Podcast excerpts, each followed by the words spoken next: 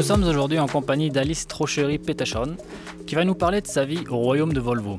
Située sur la côte ouest, Göteborg est la deuxième ville de Suède et le véritable cœur industriel du pays. Si le fleuron de l'industrie automobile suédoise est passé sous pavillon chinois en 2010, il n'en reste pas moins que les modes de travail et les méthodes de management sont restés suédois, du moins localement. Sans tomber dans le cliché du triple V, Villa Volvo Vouvet, ce dernier terme voulant dire chien, Alice a réalisé ce qu'on pourrait qualifier de rêve suédois en intégrant l'entreprise il y a trois ans, après avoir passé plus d'une dizaine d'années dans le pays et fondé un foyer avec son mari originaire de la région. Nous sommes heureux de la rencontrer pour qu'elle nous parle de son intégration en Suède et de son quotidien de femme dans l'industrie automobile locale. Bonjour Alice et merci d'être avec nous aujourd'hui dans Ma vie en Suède. Bonjour Max. Maxime, en fait, c'est mon vrai prénom. J'ai un nom de code euh, sur Facebook euh, qui date de euh, l'époque où chacun se donnait des pseudonymes un peu, un peu farfelus pour, pour se cacher. Non, mais Max, ça me va aussi. Les gens m'appellent Max dans la famille de ma femme. Pas de problème. Ok. Alors, Alice, pour commencer cet entretien, est-ce que tu peux nous dire où nous sommes et pourquoi avoir choisi cet endroit? Alors, nous sommes dans une boulangerie française, donc à Göteborg. Euh, J'ai choisi cet endroit parce que ça a ouvert il n'y a pas très longtemps et j'en ai entendu beaucoup parler euh, pour leur euh, viennoiserie. Euh, et d'ailleurs, je, viens- je viens juste de, de prendre un croissant, il est délicieux. Et donc, oui, j'y avais jamais mis les pieds. Et donc, je me suis dit que c'était la bonne occasion, du coup, euh, parler de. C'est la première fois que tu viens dans cet endroit, en fait. Ah, c'est super. C'est ça. Et alors, euh, pas de, pas de, hum, euh, dire les délicatesses qu'ils proposent euh, sont à la hauteur de. en Suède, on a, on a tendance à rechercher ce genre de choses, et même si c'est pas pour ça qu'on vient. Ouais, j'avoue, mais donc là j'ai pris euh, que le croissant, mais il était, il était vraiment très bon. Donc pour l'instant, à la hauteur de ce qu'on m'avait dit. Donc, on reviendra peut-être euh, dans un cadre peut-être euh, moins euh, podcastique et, et- et plus amical ou familier. hein. En tout cas, merci de m'avoir invité ici parce que je pense que je goûterai le croissant après l'interview. Moi, j'en ramènerai à la maison. J'en ramènerai chez moi, je pense. Ça fera plaisir, ça fera plaisir à, à tout le monde. Et alors, euh, dis-moi, qu'est-ce qui t'a conduit en Suède? Est-ce que tu peux revenir sur ton parcours euh, jusqu'à bah, tes débuts ici? On avancera dans la discussion euh, par la suite. Eh ben, je pense que c'est comme la plupart des, des gens qui viennent en Suède, c'est l'amour. Le climat? Ouais, c'est ça. Pour le climat, ouais. Euh, non, c'est en fait assez rapidement, j'ai rencontré donc mon mari, euh, Frédéric, quand on était en échange universitaire aux États-Unis. Donc on y a été un an, euh, on s'est rencontrés là-bas, tout simplement. Et donc euh, on est rentré en Europe, lui en Suède, moi en France. Il a trouvé un travail assez rapidement en Suède et moi j'avais fini mes, mes études et donc je m'étais dit bon bah je vais venir je vais venir voir je vais venir le voir en Suède. J'avais pris un billet d'avion venir trois semaines en novembre 2006 et je suis restée. Bah, je suis rentrée, euh, je lui ai ramené des affaires et je suis revenue. euh, Novembre, c'est pas la meilleure euh, période de l'année pour visiter la Suède, euh, surtout sur une, une première, euh, pour avoir une première impression. Euh, T'as pas été euh, refroidi? Si, euh, ben, un peu. Je me souviens pas trop. trop je, je me souviens que ce mois-là, novembre 2006, sur les 30 jours, il y a eu 24 jours de pluie. Et ben j'ai résisté. euh, J'ai quand même. euh, j'ai- ouais, je suis restée quand même. Et c'est vrai que la côte ouest a la réputation d'être plus arrosée que la côte est euh, à Stockholm. Mm. Euh, donc euh, 24 jours sur 31, euh, 30, ça- ça fait quand même beaucoup. C'est tous les, tout le temps comme ça en novembre ou c'est juste, c'était une année exceptionnelle? Euh, là, là, je pense que c'était assez, assez, assez exceptionnel, oui. Mais je viens de la côte ouest en France, nord, Normandie, nord-ouest, et c'est aussi un peu. Il y a du vent, il y a de la pluie. Euh, donc ça m'a pas trop. C'était plus le, le, le- la nuit, enfin, le, les, gens, les journées courtes qui m'ont plus. euh. C'était plus dur pour ça. Et aujourd'hui, euh, ça va, tu tu- tu- tu t'es habitué. Il paraît que c'est comme le cholestérol. au début, on s'en rend pas compte et puis ça devient de pire en pire. C'est les Suédois eux-mêmes qui le disent. Hein, c'est vrai que c'est toujours tous les ans, c'est la même chose. On se, presque, on se souvient pas presque. Ah oui, c'est vrai. Les, les journées, ouais. Mais après, on se dit c'est pareil en été. c'est le contraire. Et c'est, on attend, on attend juste l'été, mais ouais, c'est long. D'ailleurs, là, on est fin juin, Midsommar est passé, on, est de nouveau en été et on a cette sensation que c'est de nouveau l'été déjà aussi. C'est le bon côté de la chose. Maintenant, on peut plus dormir la nuit parce qu'il fait plus nuit en fait. Mm. C'est exactement ça. Le pire, euh, c'est pour les enfants parce qu'ils associent la nuit, le dormir avec la nuit. Et donc l'été, c'est maintenant, il fait pas nuit, j'ai pas envie de dormir je vais pas, je vais pas me coucher. Moi, tu dois connaître ça aussi. Oui, exactement. Ma fille euh, me fait des, misères. Euh, des, bon, elle me le faisait déjà hein, pendant l'hiver, et, là maintenant j'ai un fils euh, qui, lui, lui, le jour, la nuit. je sais pas s'il a conscience encore de ce que c'est, mais ouais, c'est bon. Même nous-mêmes, on est. Perturbé au début, je sais mm. pas si tu te souviens de ton arrivée, les premiers étés, tu travailles à 3h du mat, tu as l'impression qu'il est 9h. Mm. Ouais, ouais, et en plus, ils n'ont pas, ils ont pas comme nous les volets. Il n'y a pas de... Tu sais pourquoi il n'y a pas de volet Non. Je n'ai jamais posé la question en fait non plus. moi non plus, je sais pas. Je, pense, je me dis, tu sais, non, mais je crois que c'est pour une question de lumière justement. Pour les... Mais alors les persiennes et tout, je comprends pas qu'ils mettent pas de volet quand même, même si tu t'en sers que la moitié de l'année, parce que ça, c'est très utile quand il mm. fait jamais nuit. Ah oui, oui, je suis tout à fait d'accord avec toi. Donc, tu es arrivé à Göteborg euh, et tu y es resté. Euh, donc ça fait combien de temps maintenant et comment ça s'est passé euh, pour toi euh, l'intégration Est-ce que tu t'es tout de suite senti chez toi ou est-ce que tu ne t'y sens toujours pas chez toi Ça fait donc c'était novembre 2006 donc ça fait 10, 13 ans un peu plus. Ça a été très très dur au début. Bah, déjà parce que c'était l'hiver, donc il n'y a personne dehors, il n'y a pas d'activité, il n'y a pas de, vie sociale euh, à l'extérieur. Euh, donc c'est plus arrivé au printemps que là tout le monde est sorti. Ah, ils sont là les gens. C'était l'hibernation. Euh, mais donc j'avais commencé mes cours de suédois pour essayer de, rencontrer des gens. Je voulais essayer de trouver des amis moi, par moi-même, parce que au début c'était beaucoup avec Frédéric, donc mon mari. C'était ses amis à lui, c'était les, copines de ses copains, c'était, on sortait toujours comme ça et, donc j'ai essayé de, m'intégrer dans le peu. Et c'est vrai que ça a été très très dur parce que le suédois est froid. Ah, ah, on peut dire ça comme ça pour pas offusquer euh, les gens, mais ouais, c'est vrai que c'est assez dur au début d'avoir une relation. Euh, proche avec, euh, avec les Suédois. Donc j'ai essayé les salles de gym. Je me suis dit, là, je vais rencontrer du monde, des points communs, mais personne ne se parle. J'ai essayé donc les cours de suédois, mais c'était plus avec des personnes qui étaient dans la même situation que moi. Donc ça a été très très dur au début. Et puis finalement, on commence à rencontrer des gens qui sont dans la même situation. Donc bon, pas forcément suédois. et puis on se fait son groupe d'amis. Après, il y a ceux qui restent, ceux qui partent. Et puis euh, la vie fait que après le suédois ça a beaucoup aidé parce que mine de rien tout le monde parle anglais mais le suédois t'intègre encore plus dans, la société forcément comme dans tous les pays. Euh, Et combien de temps ça t'a pris toi d'apprendre le suédois? Euh, Je dirais au bout d'un an je pouvais parler. Mais... C'était rapide. Tu avais une capacité d'apprentissage quand même. Apparemment, c'est ce qu'on me dit. mais, je, mais je pense que d'être dans, enfin, dans le pays déjà, et puis d'être de. Je travaillais avec des Suédois, euh, mon mari donc, est, suédois, même si on se parlait en anglais au début. On a changé un peu, après, c'était un peu, un peu folklore.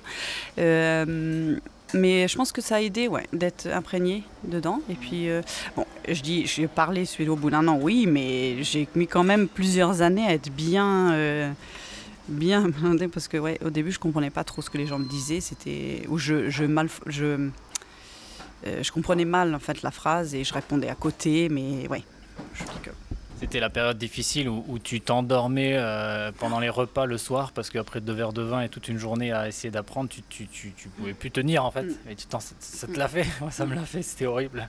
Ah, je, je m'endormais peut-être pas, mais c'est vrai qu'on s'évade. Au bout d'un moment, on n'écoute plus, on, euh, on commence à.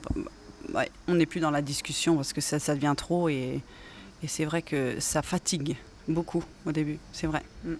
Et donc maintenant, euh, le suédois, c'est presque ta langue principale, mais euh, sur le, côté professionnel, euh, ça t'a aussi aidé d'apprendre le suédois ou est-ce que tu t'es, trouvé un job rapidement? Enfin, ça, c'est aussi un facteur d'intégration un peu décisif quand même de, de trouver un boulot. Mm. C'est vrai que j'ai eu de la chance. J'ai eu beaucoup de chance, j'ai été pistonnée, si on peut dire ça comme ça. Mon mari travaillait dans l'entreprise où j'ai commencé. Euh, et ils n'avaient pas besoin de quelqu'un qui parlait suédois. C'était une entreprise belge.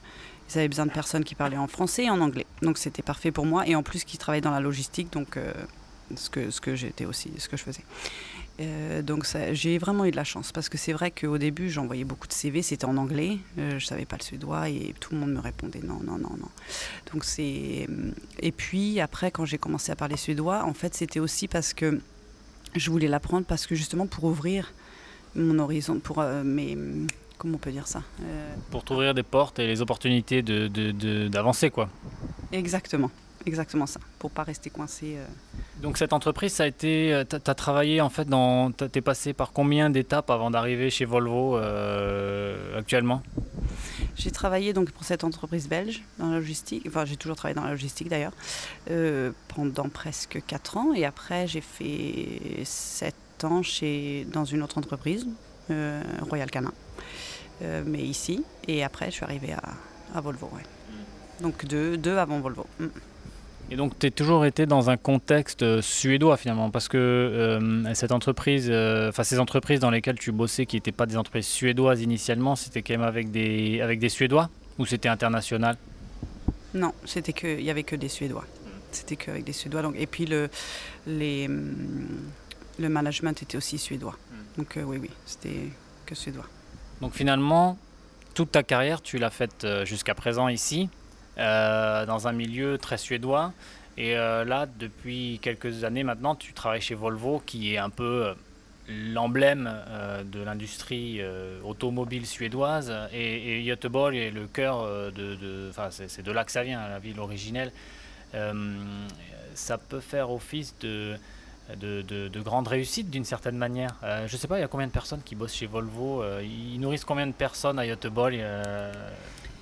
Alors si tu prends directement, rien que Volvo ici, c'est 19 000 personnes, je crois. et en plus, bah, tu as les, toutes les entreprises à côté qui travaillent pour, indirectement pour Volvo, des, fournisseurs ou, ou, des consultants, des, entreprises de consulting et tout ça. Donc ça, je ne sais pas, mais 19 000, ouais, rien qu'à Göteborg. Mm. C'est oui, mm, on se sent comme un petit poisson dans, dans l'océan. Et alors quand, euh, quand tu as quand tu as trouvé ce, ce, travail, est-ce que, comment, comment tu t'es senti? Est-ce que tu t'es dit, euh, ah, je, voilà, super, euh, c'est une surprise, je m'y attendais pas, enfin, je ne pouvais pas penser y prétendre. Et puis derrière, est-ce que tu as découvert, bah, parle-nous un peu de, de, de ce que tu as découvert, comment ça se passe? Est-ce que tu t'y sens bien? Volvo, pour moi, Volvo Cars, donc enfin les, voitures, ça a toujours été le. Euh, c'est enfin c'était impossible quoi parce que euh, c'était beaucoup euh, recrutement en interne c'était très une fois que tu es dedans tu restes donc il n'y avait pas beaucoup de, de roulement comme ça donc quand j'ai vu cette cette annonce pour pour le travail je me suis dit bon bah je peux essayer, hein, on ne sait jamais, ça coûte rien. Et puis je suis rentrée dans le, dans le process de, euh, des entretiens et tout ça. Et donc j'ai commencé à me dire, euh, bah, c'est pas possible, c'est pas possible. Et une fois qu'on m'a offert le, la, position, euh, j'étais, mais bon, bah, ok, on y va. on se sent un peu à part. Enfin, je sais pas comment dire, mais on sent, ok, ils pensent que je suis assez que je. Euh, je sais pas trop comment expliquer. Euh, que je vaux la peine et que euh, d'avoir. Donc tu as, eu, as eu le sentiment qu'une porte s'ouvrait, un sentiment que tu n'avais peut-être pas eu dans, tes autres boulots, dans les autres entreprises où tu as bossé. Tu, là, tu t'es peut-être dit différemment, waouh. Bah là, je me suis dit c'est bon, parce que j'ai travaillé donc que dans des petites structures, maximum, donc ouais, entre 10 et 50 personnes maximum. Et là, tu rentres dans le où 250 personnes font ce que toi tu faisais tout seul avant. donc ça a été, je me suis dit, je vais jamais je vais pas m'y faire. Comment je Et puis finalement, bah, c'est super parce que ils ont d'autres moyens aussi. Ils, valorisent beaucoup. Euh, euh, ils ont d'autres structures aussi euh, internes au niveau formation, au niveau. je sais pas comment ils comment ils s'occupent des, des gens, comment ils je sais pas, c'est une autre manière. J'ai toujours pensé que j'étais une personne qui, qui me sentait bien dans des petites entreprises parce que c'était que là que j'avais travaillé. Et en fait, une fois que tu rentres, tu te dis Ah, bah oui, c'était ça en fait, une grande entreprise. Parce que j'imagine qu'une grande entreprise, un groupe international, euh, on pourrait imaginer que c'est la même chose euh, partout. Euh, et je veux pas faire de la pub gratos pour Volvo Car en disant waouh c'est génial de rentrer dedans, mais, mais ça a l'air d'être un employeur quand même qui a une bonne réputation et qui offre de réelles opportunités aux personnes qui, qui, y sont. C'est ce mm. que tu sembles dire. C'est exactement ça. C'est une entreprise, euh, après je ne dis pas qu'il n'y en a pas d'autres, hein.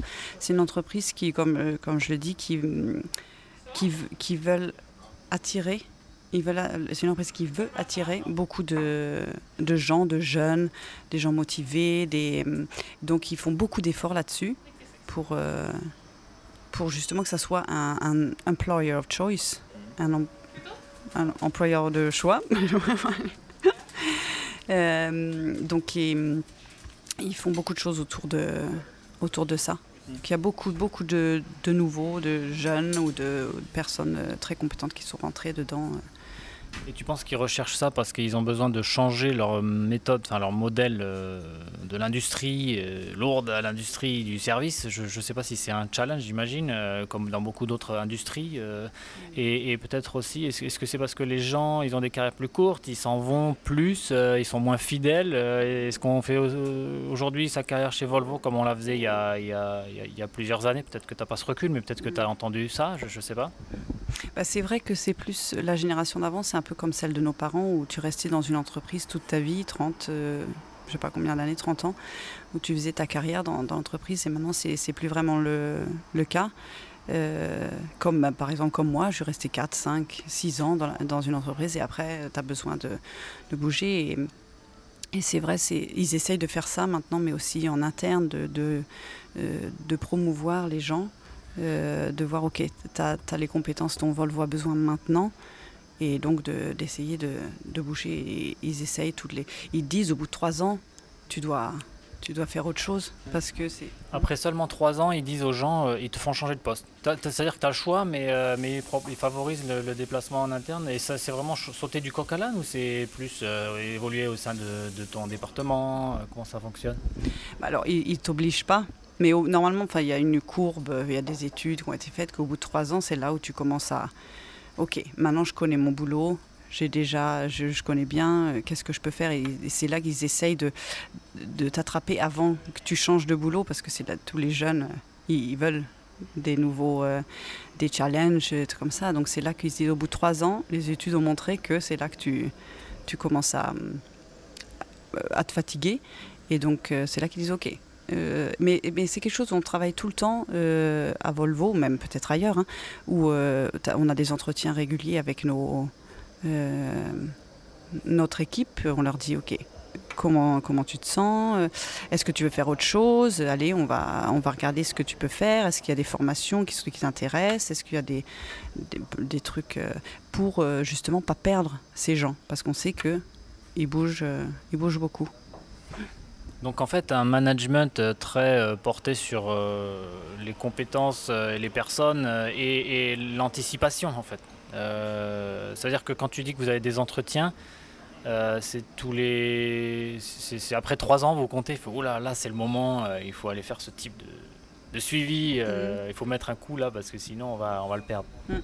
Non, on a des entre... enfin, entretiens, je sais pas si c'est le bon mot, mais des, on a des, toutes les 4 à 6 semaines on fait, euh, on regarde, ok, mais on regarde aussi leur, euh, euh, leur, ce qu'ils doivent, enfin leur travail, et puis on, aussi, enfin, ok, tout va bien Est-ce qu'il y a donc on les suit tout le temps Non, non c'est beaucoup plus régulier.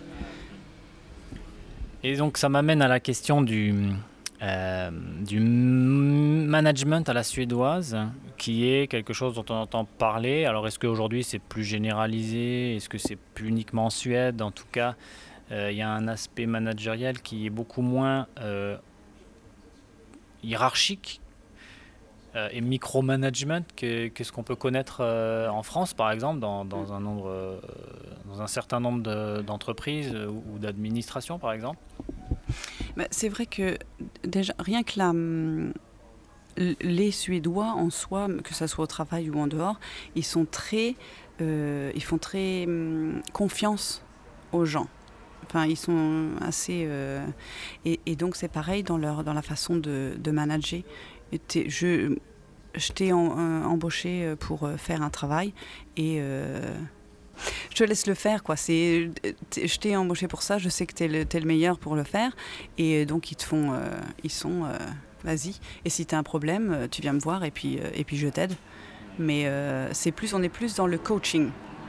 Tu, tu les aides à trouver des solutions toi-même au lieu de des solutions, enfin que, au lieu que ça soit toi qui, qui soit la solution. C'est eux parce que c'est quand même eux les spécialistes qui savent ce qu'ils font les experts et donc, c'est eux qui doivent trouver la, solution et toi, tu es là juste pour les épauler. Et puis, euh, euh, si jamais ils, arrivent à un, cul-de-sac, c'est toi qui. Ok. Là, je peux Et donc, comment ça marche concrètement euh, tu, tu, tu, dis que c'est un rôle de coaching. Donc, si, si tu es dans une position de management, par exemple, tu vas toi-même, tu vas te former à ce type de management. C'est-à-dire qu'on va te mettre dans la machine Volvo, dans la salle d'apprentissage managérial Volvo, et on va te dire voilà comment faire. C'est ça? C'est exactement ça. Euh, euh, c'est exactement ça. Euh, ils ont des, formations pour ça. C'est nouveau. Après, je, donc je sais pas du coup si c'est parce que dans, dans les entreprises où j'étais avant, ça se faisait pas. Euh, comme ça. Donc je ne sais pas si c'est propre à Volvo, euh, mais il y en a beaucoup qui commencent à se coller à ce, système-là.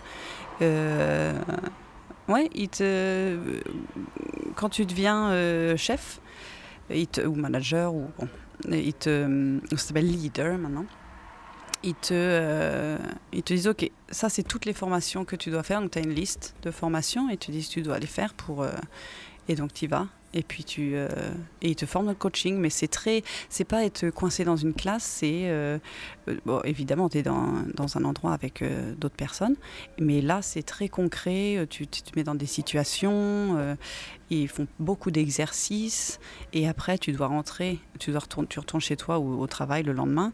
Et tu dois t'exercer. Et même ils le disent tu peux essayer le même de le faire à la maison si tu as des enfants et comme ça tu essayes il y a des un problème qu'ils doivent résoudre essaye de le faire en coaching, euh, en approche coaching.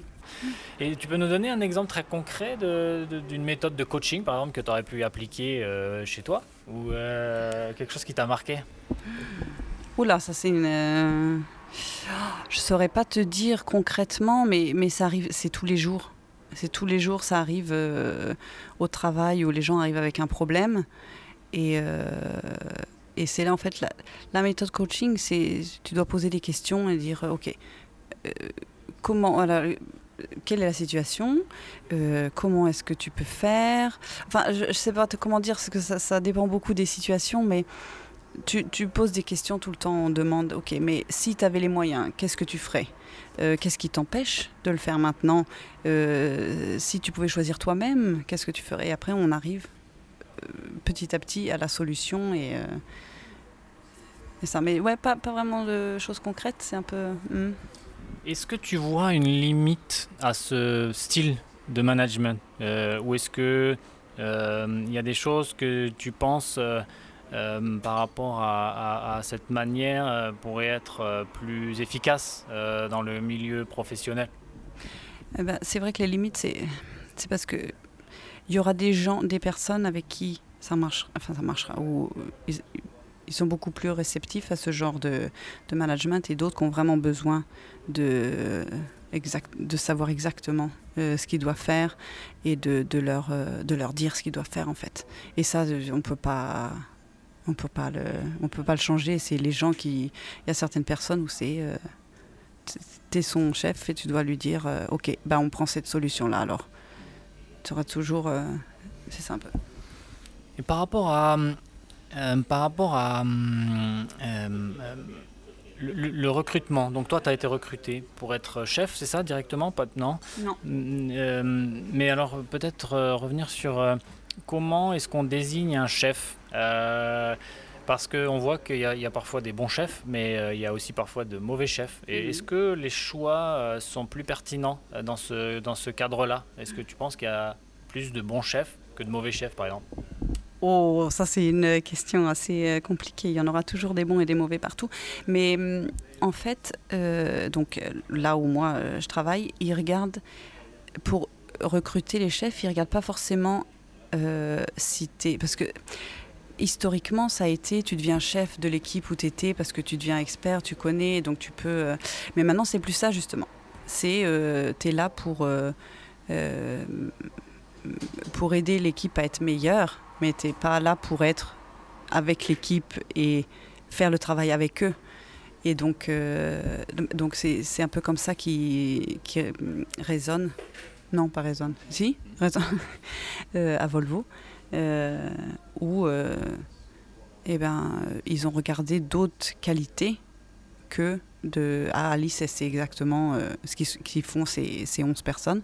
Non, c'est plus Alice a les qualités pour être un, un chef, c'est-à-dire rassembler les gens, les motiver, et puis justement cette approche coaching.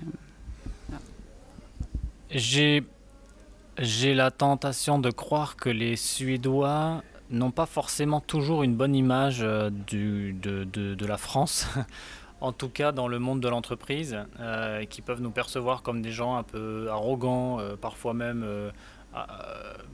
frontaux, ce qui va pas forcément, selon moi, avec la manière d'être suédoise, mmh. qui est plutôt consensuelle, où il n'y a pas vraiment un chef qui décide pour tout le monde.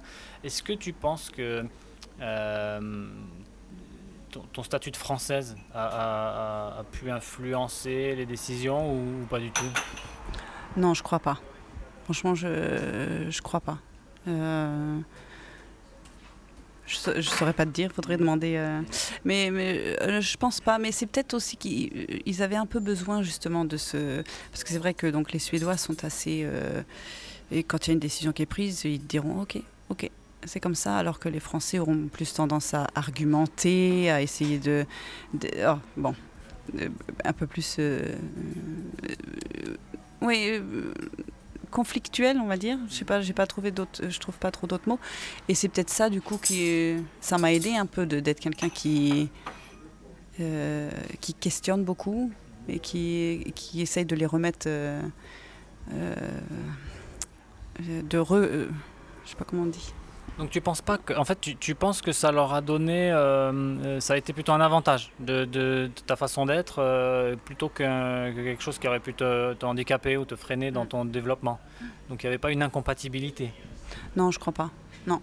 Justement, ils aiment bien, bah, du moins l'équipe, enfin ceux avec qui je travaille, ils aiment bien que ça soit, que les gens disent ce qu'ils veulent, ce qu'ils pensent, parce que c'est comme ça qu'on avance. Donc non, ça, ça, je pense non ça n'a pas du tout euh, freiné en tout cas. Et alors venons-en à la question qui fâche. Est-ce qu'être une femme dans l'industrie automobile euh, aujourd'hui en Suède, c'est quelque chose, euh, c'est une situation enviable, si je puis dire? En fait, quand j'ai commencé à travailler ici, c'était aussi dans l'industrie automobile et j'étais la seule femme de toute, toute l'entreprise. Là, c'était dur c'était une petite entreprise. Euh, mais maintenant, les mœurs ont beaucoup changé. Je vois même à Volvo euh, qui ils sont très, ils prônent l'égalité au niveau euh, homme-femme dans l'entreprise. Ça a beaucoup évolué.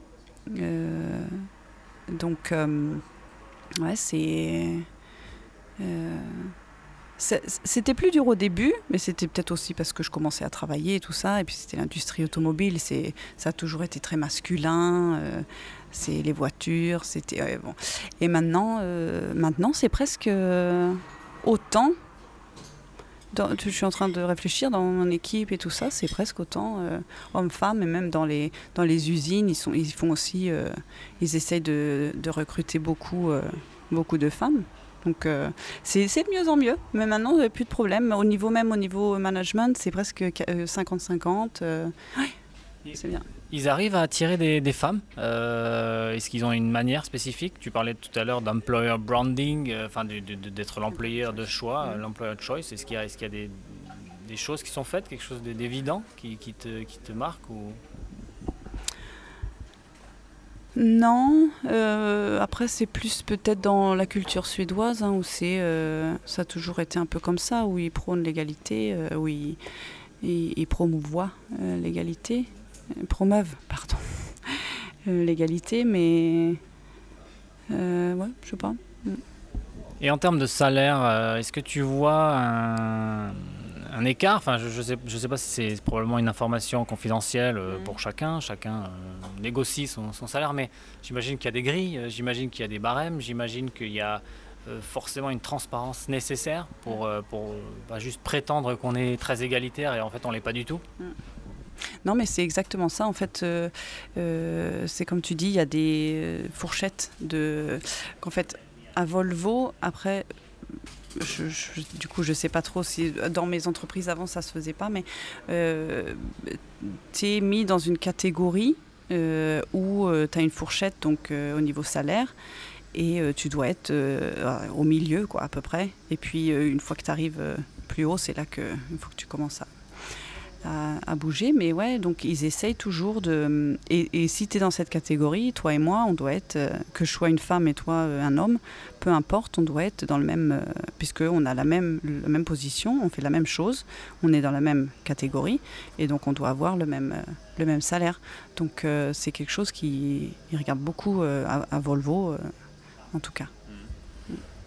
J'ai vu que hier, il y a eu un classement des, pays où les femmes, euh, et, où il était le, faisait le meilleur vivre euh, en étant une femme, mm. un classement mondial, où la Suède est arrivée première.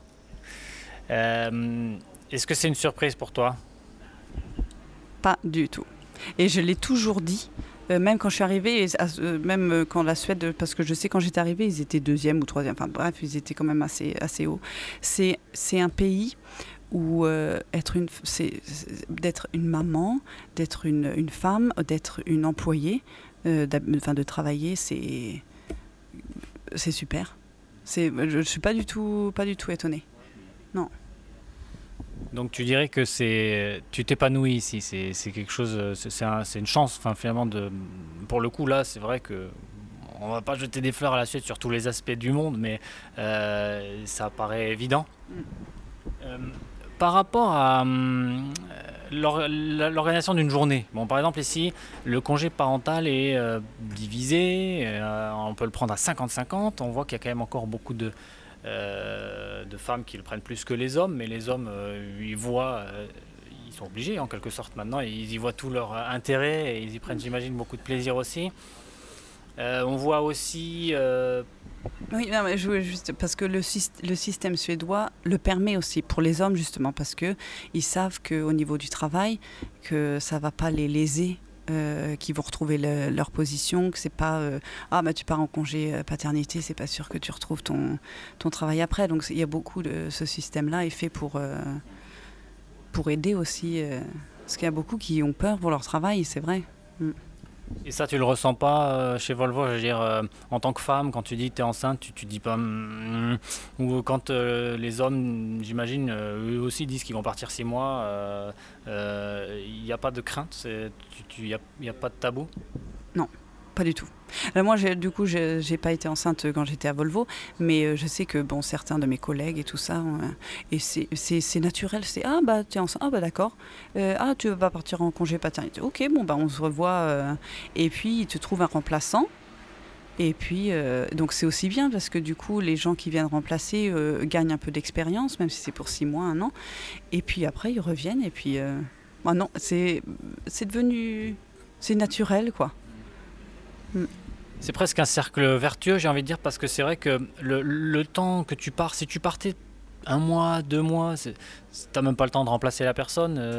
alors que si tu pars six mois, un an, finalement, la personne pourra même devenir performante et pourquoi pas s'intégrer mm. d'une certaine manière. C'est quand, même, quand même un système assez vertueux, je trouve.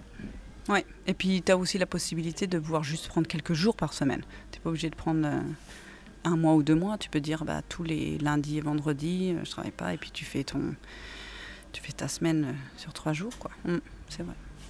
C'est vrai qu'il y a une flexibilité qui est assez remarquable ici euh, et, que moi, je, vraiment, je, j'encouragerais euh, tous les gens qui nous écoutent et tous les, tous les gouvernements euh, à, mettre en place. Et moi, je suis père de deux enfants maintenant et c'est pas les vacances. on appelle ça un congé, mais rien, rien, de moins, rien de moins vrai.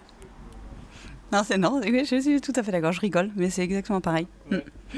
Mm. Parce que c'est vrai qu'on est très très euh, sollicité par, euh, par euh, les enfants et finalement on est plus au boulot, quoi. On est plus dans une routine qui nous convient que, que celle mm. qui est imposée par des enfants en bas âge. C'est vrai qu'il y a beaucoup, pas que moi, enfin j'entends beaucoup, c'est au retour du week-end, ah, enfin, on retourne au travail. c'est oui, bah, c'est beaucoup parce qu'on veut, y a beaucoup, on fait beaucoup d'activités, beaucoup de choses autour de, l'enfant et c'est ce qu'on veut. C'est nous qui choisissons aussi, mais mais c'est vrai que c'est et puis c'est ouais, c'est l'école, c'est les activités extrascolaires, c'est les copains, c'est ouais, y a beaucoup de. J'ai entendu dire de la part de, de, de, de non-suédois euh, dont je ne citerai pas les noms évidemment. Euh, non, mais c'est quelque chose qu'on a pu entendre dire parce que euh, quand on n'a pas l'habitude de travailler en Suède et avec des Suédois, de, de dire mais ils travaillent pas ces gens, ils partent du boulot à 3 heures, mm. c'est quoi, comment ils font? Et alors, quel est le secret? Un, pour la réussite, puisqu'il y a quand même une, une, situation économique, bon, hormis Covid-19, qui, qui, est quand même assez, assez remarquable ici. Il y, a, un niveau de vie, il y a, de l'activité, etc. Et, euh, et deux, euh, c'est on voit quand même qu'il y a des, un malaise au travail. On entend qu'il y a des burn-out, on entend qu'il y, a des, il y a des situations de, stress. Euh, comment l'expliquer? Je peux, oh, je sais pas, je peux pas parler pour tout le monde, mais je, sais qu'il y en a beaucoup bah, qui, donc, qui veulent privilégier, ils essayent de balancer leur vie euh, professionnelle et leur vie privée, et donc euh, donner de la place à l'enfant, donc aller les chercher à 3 heures, 4 heures. Et, c'est vrai qu'il y en a beaucoup, euh, ceux qui peuvent du moins, donc sont avec leurs enfants, et après le soir, ils reprennent leur travail une fois que les enfants sont couchés et tout. Donc tu déconnectes jamais vraiment, ce qui fait que, que ça peut être, ça peut devenir un burn-out parce que on est toujours, euh, bah, et puis c'est les, téléphones, mais ça c'est partout, c'est pas que ceux qui ont, des enfants, c'est on est tout le temps connecté avec notre travail, mais euh, mais c'est vrai que enfin, du moins Volvo, du moins, mais je pense, je connais aussi beaucoup d'autres gens, c'est pareil, c'est les entreprises, euh, ils, ils, veulent que tu aies une, parce que bonne, bonne vie privée, tu aurais une bonne vie euh, au travail professionnel. Donc euh, ils essayent aussi de, de, faire en sorte que tu puisses partir euh, à 16h si tu as besoin d'aller chercher tes enfants ou, ou, des choses comme ça. Mais ouais, ça, peut, ça peut avoir des burn-out. Est-ce que tu dirais que le, hum, le rythme de travail, la charge de travail, elle est elle est importante. Ici, c'est des semaines de 40 heures. Euh, on, est, on est sur un système de 40 heures.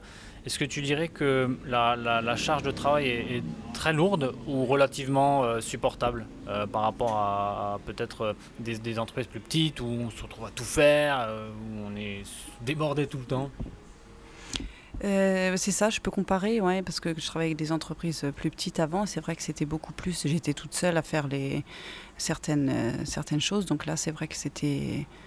Tu, restais au travail jusqu'à ce que tu aies fini euh, ce que tu as besoin. Et là, c'est.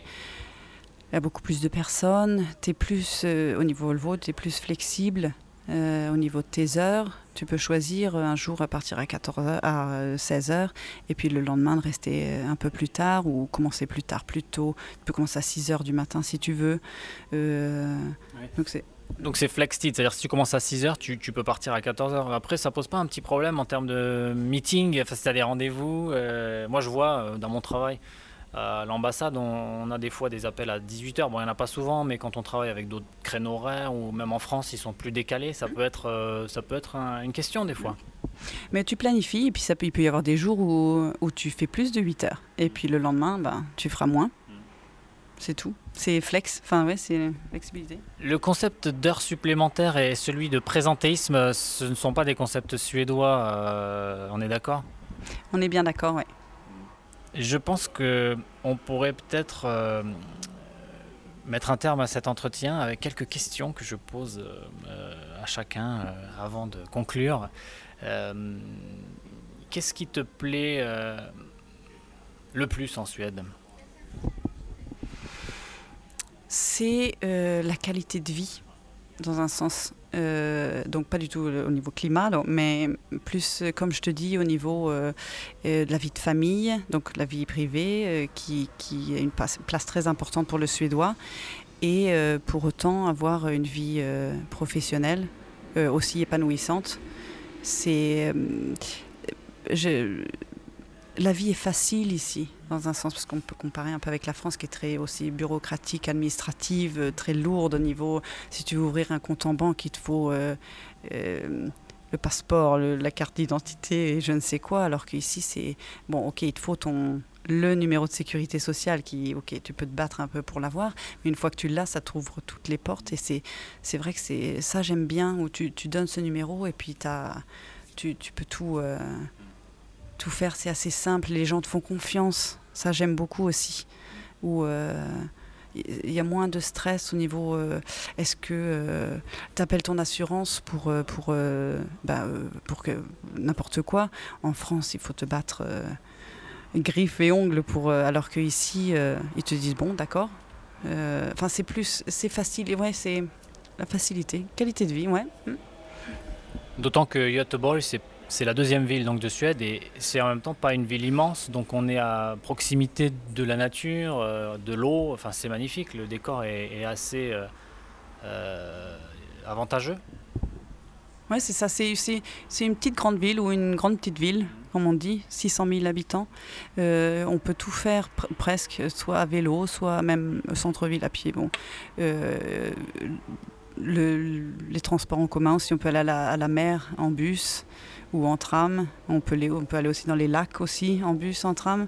Et c'est un peu, il y a beaucoup de, c'est beaucoup de villes en Suède qui peuvent faire ça. Mais euh, c'est, euh, c'est une ville, ouais, très, très agréable à vivre. Mm, absolument. Et on y trouve des croissants de grande qualité en plus. Euh, donc, en, en, en revanche, qu'est-ce qui te plaît le moins ici, en Suède, dans la vie suédoise? Euh, je dirais déjà le, fait que les Suédois sont très, hum, comme je, disais un petit peu tout à l'heure, ils acceptent facilement leur, euh, la situation. Il n'y a pas beaucoup. Euh, bon, en France, c'est beaucoup des grèves, les gens qui, qui, vont dans les rues et tout. Alors qu'ici, c'est complètement le contraire. Mais oui, bon, ok. On va. Enfin, c'est une acceptance où des fois, tu as envie de ok, secouez-vous, euh, faites quelque, dites quelque chose. Euh, donc c'est un peu ça. Et, la deuxième chose, c'est le système santé. Ouais. Euh, depuis que j'ai des enfants, je, je, trouve pas ça très. Moi, j'irai pas trop non plus dans les détails, mais c'est en France, on est quand même assez bien. Tu veux dire qu'en France, on a un médecin de famille, on sait à qui se référer, alors qu'ici, c'est très neutre. Il faut, des fois, tu sais même pas à qui t'adresser et il n'y a, pas de d'endroits où cocher pour avoir un rendez-vous, c'est un peu l'angoisse, c'est ça? Oui, c'est un peu ça. C'est là du coup au niveau euh, euh, administration et tout ça, ça t'ouvre pas toutes les portes. Tu, tu, appelles, ils te donnent un rendez-vous. Euh, ok, vous pouvez venir à 10 h et là tu, vas dans une clinique, tu sais pas qui, c'est pas quelqu'un qui te suit comme un médecin général, généraliste. Et puis des fois tu les vois et puis ils te disent. enfin, souvent, c'est bah, rester chez vous non, on peut rien faire pour vous. C'est euh, c'est moins le côté humain a, disparu un peu de ce niveau-là. Au niveau efficacité, donc ils veulent pas. C'est un peu comme une industrie, comme une entreprise, quoi. Et ça, ça me, c'est ça qui me gêne un peu de pas avoir de médecin pour mes enfants. Moi, je me souviens quand j'étais petite, c'était toujours le même médecin, il connaissait exactement tout, euh, toute l'histoire, les vaccins et tout ça. Alors que maintenant, c'est, j'ai même plus envie de, j'appelle presque plus, je, j'essaye tout, enfin, je sais pas, ouais. Et ensuite, les gens sont pas malades en fait. Il faut vraiment être euh, désespéré pour y aller. Mais c'est vrai, je suis très d'accord avec toi. En plus, le côté, euh, le soin, c'est toujours souvent lié aussi à, se sentir rassuré. Et ici, le mur euh, administratif, pour le coup, il est tellement haut et lourd que qu'on n'est pas du tout rassuré et limite, on préfère ne pas y aller, quoi. Mm. C'est exactement ça. Et pourtant, c'est pas au niveau financier parce qu'on est assez bien, parce qu'on est assez bien couvert. Enfin, on n'a pas, c'est pas, c'est pas, ça coûte pas les milliers à part les dentistes. Mais euh, donc c'est quand même assez euh, avantageux à ce niveau-là, mais pour autant, euh, on évite. D'ailleurs, je vais faire une petite digression. la situation du Covid-19, pour revenir à, toi, ton entreprise, par exemple, qu'est-ce qui, il y a eu des, mesures prises. Hein. Euh, l'industrie automobile est fortement frappée, comme de nombreuses autres industries. Et vous, chez Volvo, comment vous avez euh, adapté la situation? Comment vous êtes-vous adapté? Qu'est-ce, que vous avez pris comme mesures Comment euh, l'horizon s'affiche mmh. mmh. bah, Un peu comme toutes les entreprises, on a été mis en chômage partiel. On travaille moins. On a été en euh, le travail à la maison on a été mis en, télétravail. Euh, ça a très bien marché. Euh, on a appris une nouvelle façon de travailler. mais oui, oui, on a dû fermer les usines. Mais en France aussi, on a entendu, hein, beaucoup même dans le monde. moi, de notre côté, on travaille avec les pièces détachées à Volvo. Et là, on a, travaillé tout le temps parce que les voitures ont toujours besoin de pièces détachées, même si euh, les médecins doivent bien se déplacer, les infirmières, les infirmiers aussi. donc euh, à ce niveau-là, euh, mais c'est vrai qu'elle a été, été, très touchée et, et, le chômage partiel, nous on arrête là, mercredi, on reprend à 100%, mais on va avoir des licenciements économiques. Donc, mais oui, c'est ça, c'est, on aurait presque pu le prévoir vu la situation les gens, c'est pas, ils n'achètent pas forcément des voitures maintenant, on va dire. Mm. Oui, donc enfin, une situation qui, ressemble à celle de beaucoup d'autres euh, pays, industries, euh, la crise économique qui va enchaîner avec la pandémie. Bon. Et donc vous reprenez à 100% et ça sera en télétravail ou ça sera euh, sur place? Ça va être les deux. ça va être selon, on va prendre un peu cas par cas. Il y a des gens qui ont encore peur de revenir. Donc on, leur dit de rester chez eux. Mais il y en a beaucoup, je pense, ils vont rentrer parce que maintenant qu'on est à, on est à 100%, on va faire des journées complètes. Donc c'est, plus facile d'être sur place euh, parfois. Et juste, euh, la Suède n'a pas confiné. c'était assez.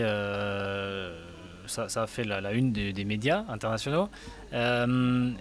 Et tu, tu, trouves comment que les, enfin, selon toi, les gens autour de toi, ils ont réagi comment? Tu trouves qu'ils étaient plus inquiets, pas trop inquiets, que ça allait bien en fait avec l'état d'esprit qui règne ici et qu'il y avait un, je sais est-ce que tu penses que les gens l'ont vécu positivement ce non confinement en, en, Suède, tu veux dire euh, Oui, je pense que c'était bien parce qu'en fait, on a vu ça comme une euh, on a quand même eu des mesures, même si on n'était pas en confinement, on a quand même eu pas mal de, mesures euh, qui ont été prises et des restrictions, mais elles ont été prises pour qu'on puisse, ça puisse durer, ça puisse être sur une longue période et pas qu'on soit en confinement et d'un coup, pouf, on ouvre tout. Euh, donc ça a été assez bien vécu. C'est vrai qu'on ne voit plus notre, la famille, les personnes les plus âgées.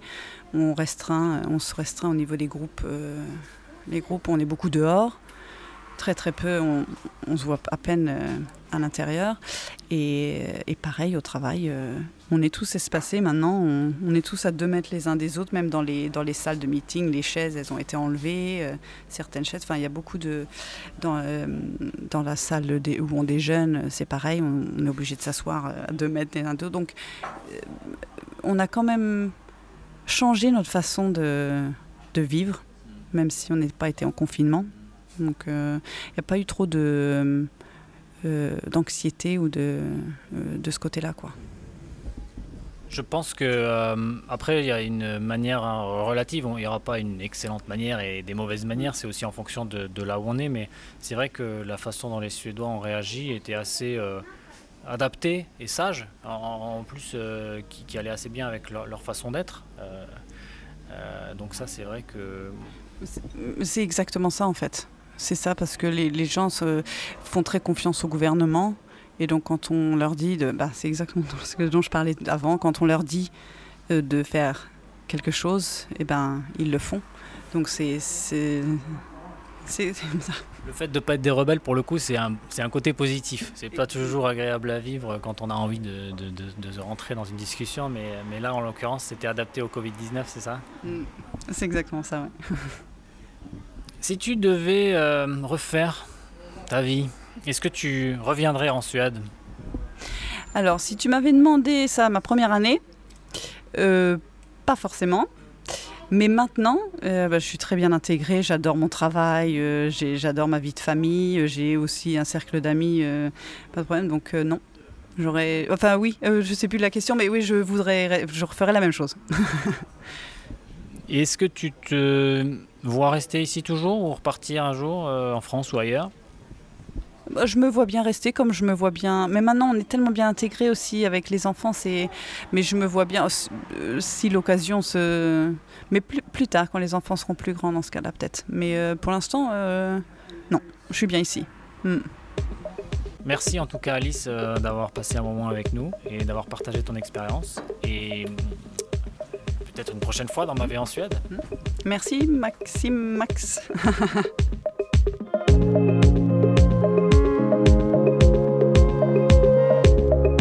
Merci d'avoir été avec nous dans Ma vie en Suède. Ce podcast vous est présenté par Maxime Krumnaker avec Benoît Derrier à la réalisation. Retrouvez l'intégralité des épisodes sur le site et la page Facebook du podcast et en écoute sur la plupart des plateformes. N'hésitez pas à nous contacter si vous aussi souhaitez partager votre expérience de la Suède. À bientôt.